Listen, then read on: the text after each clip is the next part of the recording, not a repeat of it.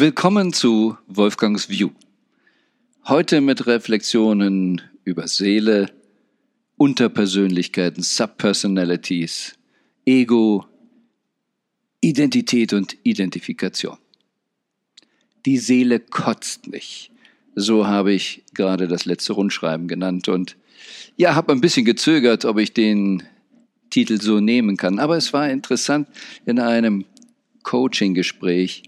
Da fühlte sich jemand ähm, bei dem Vorwärtsgehen an einer Stelle so, er sagte, ich könnte kotzen. Und ich bin dann immer sehr hellhörig. Wer ist ich? Und deshalb kam dann diese Formulierung, die Seele kotzt nicht. Wer kotzt denn da? Und äh, manche von euch wissen vielleicht, dass ich vor einigen Jahren mal so ein Programm gemacht habe. Es gibt es auf CD noch und wir haben hier für euch ähm, auch eine gratis Download dazugefügt zum Thema Subpersonalities. Das sind im Prinzip drei CDs, aber hier gratis ist die dritte. Eine geführte Meditation wie man mit seinen Unterpersönlichkeiten kommunizieren kann, beziehungsweise, was viel wichtiger ist, sie steuern kann. Aber wir können sie nur steuern, wenn sie uns bewusst sind. Und da ist das Dilemma. Wie oft sagen wir, ich bin dies, ich bin jenes, ich bin halt so. Und wer ist dann ich? Wir alle haben schon diesen Begriff Ego gehört. Also bin ich das Ego oder ist ich jemand anders und hat ein Ego kreiert? Und wir haben im Laufe unseres Lebens verschiedene Persönlichkeitsaspekte kreiert. Denn wir alle können unterschiedlich sein oder ich sage mal was anderes spielen. Wir können wütend sein. Wir können ganz sanft sein. Das heißt, wir haben verschiedene Tonlagen zur Verfügung. Wir haben verschiedene Körperhaltungen zur Verfügung. Und wenn wir achtsam sind, dann sehen wir, dass wir bestimmte Körperhaltungen brauchen, um bestimmte Unterpersönlichkeiten zu leben. Persönlichkeitsaspekte. Wenn wir geboren werden, dann kommen wir idealerweise, gehen wir davon aus, dass in der Schwangerschaft nichts Besonderes passiert ist und nicht zu viele energetische Felder uns jetzt gerade kontrollieren oder das Leben schwer machen aus der Vergangenheit, der Herkunftsfamilie oder Schwangerschaft. Wir wollen es für diesen Zweck hier einfach halten. Wir kommen auf die Welt, sind eigentlich guten Mutes und dann, so wie ich es ja an anderer Stelle gesagt habe, komme ich wie ein Apfel in eine Birnenwelt und dann versucht man, uns zurecht zu biegen, zu erziehen. Es wird dran gezogen. Und äh, es gibt dann so Sprüche, wenn du das nochmal tust und dies und die vielen Neins, frag nicht so viel. Jedenfalls sehr früh kommen wir an einem Punkt, wo wir merken, ich kann nicht einfach so sein, wie ich sein will. Und für die Mehrzahl von uns kommt ein Punkt mit unterschiedlicher Intensität, aber für die Mehrzahl von uns kommt dann ein Punkt, weil wir am Anfang extrem darauf angewiesen sind. Wir sind ja als Lebewesen, als ein Säugetier alleine gar nicht lebensfähig am Anfang, weil wir zu früh auf die Welt kommen und uns irgendwie noch anpassen müssen, damit wir gestreichelt und gefüttert werden. Denn ohne Streicheleinheiten, ohne körperlichen Kontakt stirbt das Baby. Und deshalb akzeptieren viele Menschen ja auch negative Streicheleinheiten, weil es wenigstens das Überleben sichert. Und wenn ich an einem Punkt komme, wo ich beginne zu glauben, oder man mir Glauben macht, ne, aber ich glaube das dann, ich kann hier nicht so wie ich bin überleben, entwickeln wir Überlebensstrategien. Und dann erzählt man uns, wie die Welt ist, wie man sein muss oder alles Mögliche. Ich gucke jeden Tag in den Spiegel. Ich habe eine Idee, was ich möchte. Kurze Haare, lange Haare. Wie will ich sein? Ich möchte auch so sein wie der. In Klammern, Nachahmung ist Selbstmord. Aber wir fangen an zu sein. Und die ganze Welt sagt das. Und die Mehrzahl der Eltern, die dieses Konzept ja auch noch nicht durchdacht hat, nicht unterrichtet bekommen hat, sagt, du bist. Du bist ein böser Junge, du bist ein liebes Mädchen. Die sagen, du bist, du bist, du bist. Und machen nicht die Trennung, du bist immer okay. Deine Seele und du als Mensch, ihr seid immer okay, aber das Verhalten mag ich nicht. Und diese Trennung zwischen Verhalten und Sein kommt eben da ein bisschen zu kurz. Ganz im Gegenteil, die Eltern sagen, du bist. Und dann sollten wir uns auch noch vergleichen. Vergleich dich mal mit dem, wenn du so wärst wie der und so wärst dies. Und so entwickeln wir Stück für Stück eine Idee davon, wer wir sind. Bis dahin später geht man auf irgendeine Party und dann fragt jemand, wer sind Sie? Und ich sage dann, ich bin Rechtsanwalt. Quatsch, ich bin nicht Rechtsanwalt. Ich bin Wolfgang, was immer das jetzt ist, aber ich bin Wolfgang, der den Beruf des Rechtsanwalts ausübt. Derzeit. Ich habe ihn ja sogar mal an den Nagel hängen können. Das Problem ist, dass wir eben mit dem Verhalten und dem Sein keine Unterscheidung haben. Dass wir nicht eine Unterscheidung gelernt haben, du, der hinter dem ist. Der Name Wolfgang wurde mir ja auch gegeben. Es wurde ja nicht rausgefunden, haha, was ist das für ein Charakter, was ist das tatsächlich für ein Obst, was ist das? Und hat mich dann nicht Apfel oder Birne genannt, sondern irgendein Namen, der den Eltern gerade gefiel. Und dann oft auch noch einen Extranamen, weil man Onkel, Oma, Tante ehren wollte und die Energie mit draufgepackt hat. Ich gehe durchs Leben und werde von Kindergarten, von Lehrern, von Klassenkameraden immer so tituliert. Du bist. Bist lustig oder bist dies oder bist der Außenseiter oder bist ein Schreber. Du bist, du bist, du bist, du bist. Und wir entwickeln dann ein Sein. Und je nachdem, welchen Dienstgrad wir nachher haben, sagen wir, ich bin Chef. Ich bin Lokomotivführer. Ich bin Offizier. Ich bin Musiker. Und all das stimmt so nicht exakt, aber wir identifizieren uns damit. Und wenn man uns den Beruf wegnimmt, dann schreien wir wenn wir in dem Rundschreiben äh, das Beispiel Fußballstadion-Fans sind, eine Mannschaft lieben und die verliert, kann es uns wehtun. Und wir wissen dann an dem Tag gar nicht, wie wir fröhlich sein sollen. Aber ich bin nicht. Ich bin Wolfgang, der ins Stadion geht, um Freude am Fußballspiel zu haben. Gerne kann ich auch mal schreien, ich mache jetzt den Fan. Ich bin es. Und so habe ich das Konzept Subpersonalities irgendwann entwickelt, um das mit ein bisschen wie einem Theater eben darzulegen. Denn wenn wir uns zu sehr mit einer Rolle identifizieren, dann kann es uns passieren, wie wir so sagen beim Film oder Theater, die alte Diva. Sie will die Rolle sein. Sie hat sich so mit der Rolle identifiziert, dass sie sich nicht mehr abschminken kann und gar nicht merkt, dass sie Schauspieler ist. Im Buch Lieber die ganze Welt gegen mich als meine Seele habe ich zwei krasse Beispiele aufgeführt. Einmal Marlene Dietrich, soweit ich ähm, es von außen beurteilen konnte. Ich habe sie ja nicht persönlich gesprochen, aber sie ließ zum Schluss keinen Menschen mehr an sich heran. Sie lebte in einem ganz kleinen Apartment in Paris und ihr ganzer Lebensraum schrumpfte auf wenige Meter weil sie eine Idee hatte, wer sie ist und wie die Welt sie sehen sollte. Sie konnte sich nicht abschminken und sagt, jetzt spiele ich eine ganz andere Rolle. Jetzt bin ich jemand anders für euch. Aber ich bin immer, was hinter Marlene steckt. Ging nicht.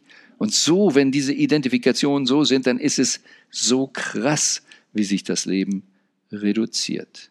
Das andere Beispiel war der Milliardär, der sich an der Börse verspekuliert hat und dann nur noch Millionär war.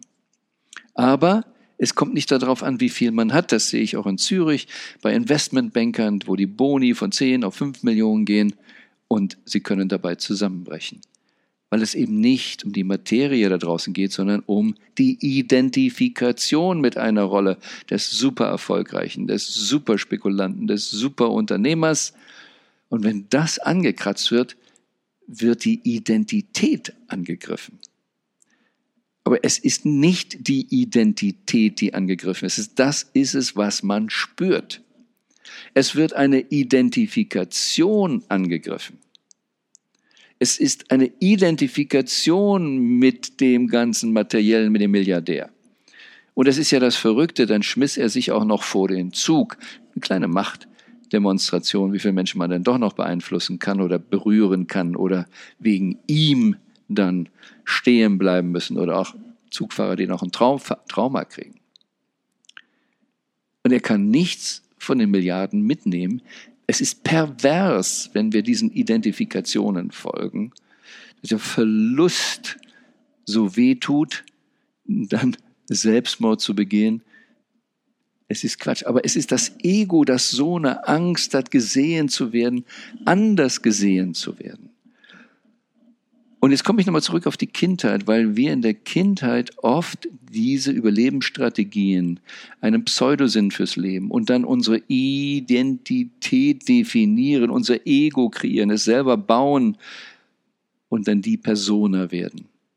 Klammer auf, Persona stammt aus dem alten Griechischen. In den ersten Theatern hießen die, hielten die Menschen Masken vors Gesicht, die man Persona nannte. Klammer zu. Persona ist die Maske, nicht das Ich.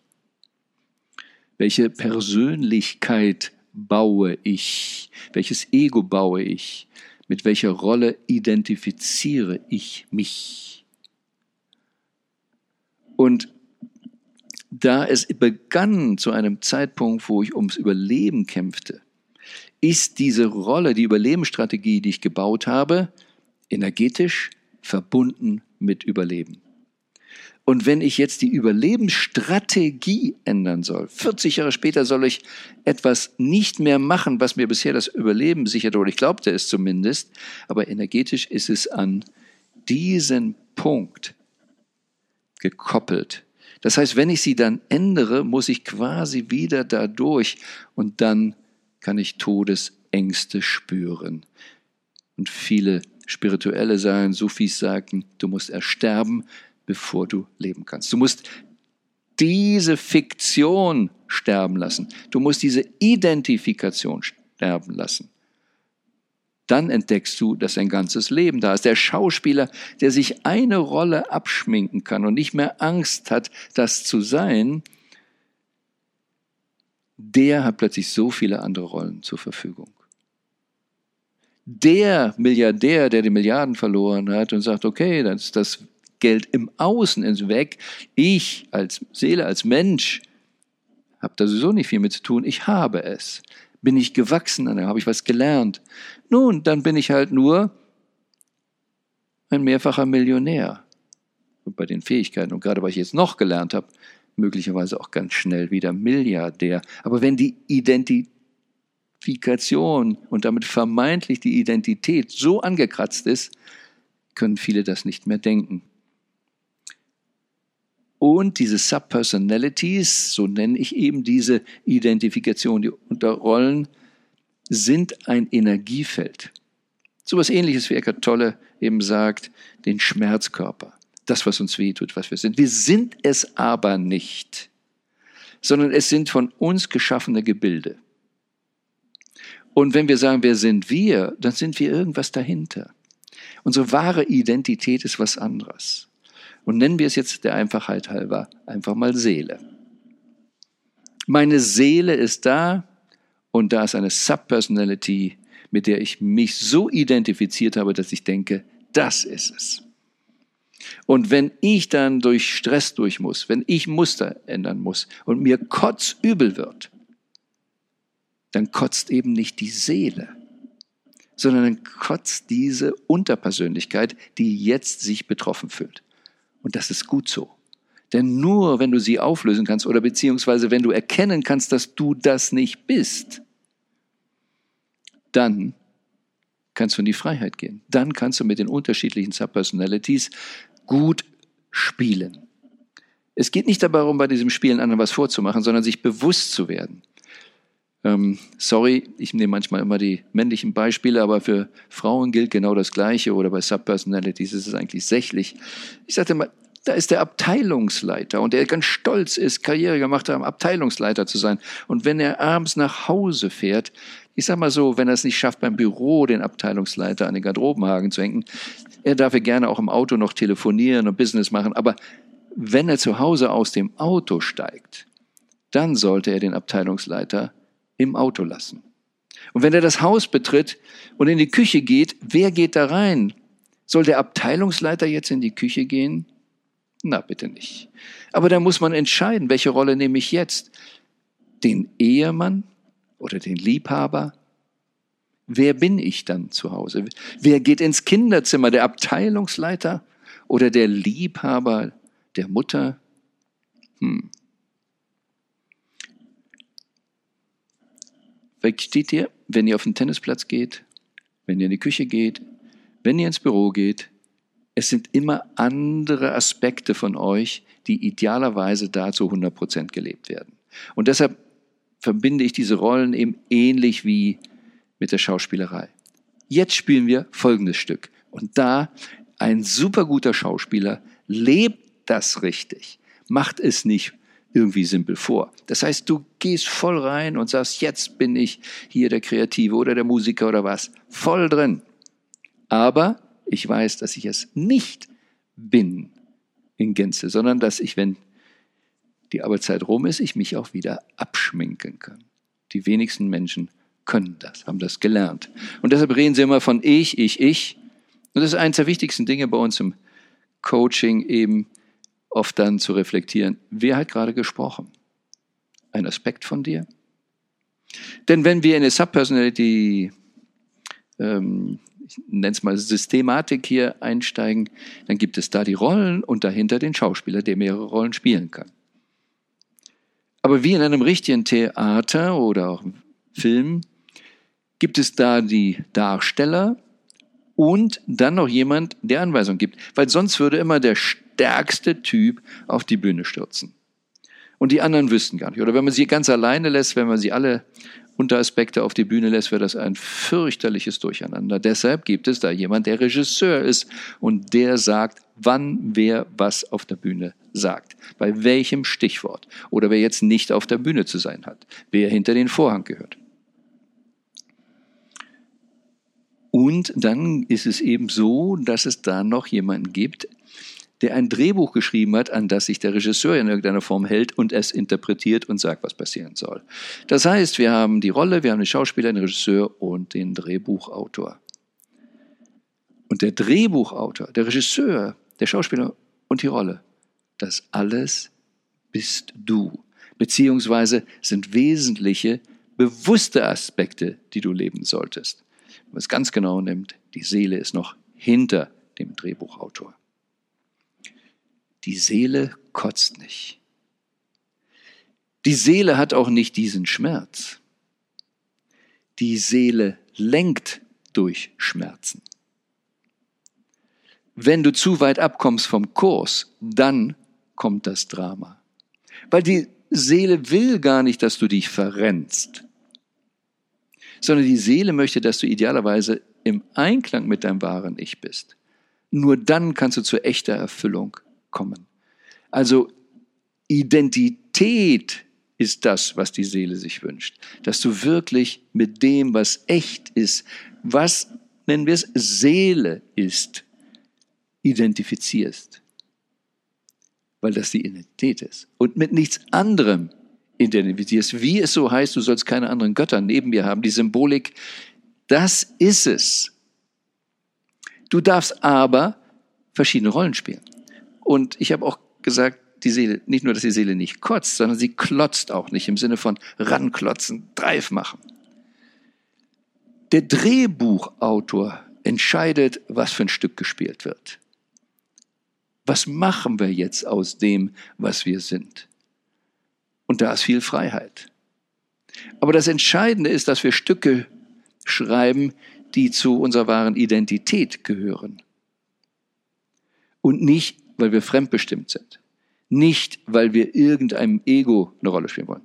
Ich bin da gewesen. So habe ich die Fassade in Hamburg an der Alster gebaut. Ich wollte ja Fassaden, super Fassade, richtige Adresse, äh, Designermöbel, Anwaltskanzlei, tolle Visitenkarte, Steuern, tralala, alles ganz wichtig. Aber das falsche Stück. Es war fremdbestimmt.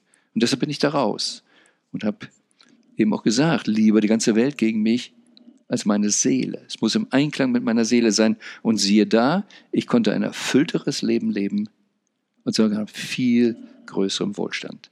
Weil wenn es im Einklang ist, dann gibt es ganz andere Gesetze der Anziehung, dann gibt es ganz andere Synchronizitäten. Dann geht alles leichter, weil viel weniger Reibungsverluste da sind. Die Seele kotzt nicht, die Seele klotzt nicht. Die Seele ist und wünscht und sie möchte sich ausdrücken. Wir sind hier auf dem Planeten auf der Ebene der Materie, um uns die Materie im Einklang mit der Seele untertan zu machen. Aber untertan heißt nicht ausbeuten, das heißt nicht uns ähm, verstellen. Also, ich hoffe, ihr kriegt eine Idee davon, was ich meine und weshalb ich jetzt auch mal so krass ausgesagt. Die Seele kotzt nicht. Diese Seele hat nicht Fieber. Der Körper hat es. Und transformative Prozesse können extrem unangenehm sein, bis zur Todesangst. Aber oft mindestens sind es wie Entzugserscheinungen, die sehr unangenehm sein können. Denn wenn du sehr, sehr lange einen bestimmten Zustand, ein bestimmtes Ego, eine bestimmte Identifikation aufrechterhalten hast, musst du es auf diesem Planeten, auf dieser Ebene hier in deinem Körper biochemisch machen. Der Körper braucht Chemie, um dies zu fühlen, das zu fühlen, um so zu sein. Und wenn du das lange deinem Körper gegeben hast, dann wirst du exakt von dieser Chemie abhängig. Und wenn du dann es verändern willst, von depressiv auf ah, happy, musst du Körperchemie verändern. Und dann kommen Entzugserscheinungen. Und immer wenn Entzugserscheinungen kommen, haben wir die Tendenz, wieder die Droge zu nehmen. Aber das ist nicht die richtige Lösung für uns. So geht es, achtsamer zu werden, aber erstmal zu verstehen, welches Drama mir auch begegnet. Und wenn ich mich kotzübel fühle, ich bin das gar nicht. Irgendeine Subpersonality fühlt sich gerade zum Kotzen. Und das könnte sehr, sehr, sehr gut sein. Ich wünsche dir ein wunderbares Leben im Einklang mit dem, was du wirklich, wirklich bist. Grüß deine Seele.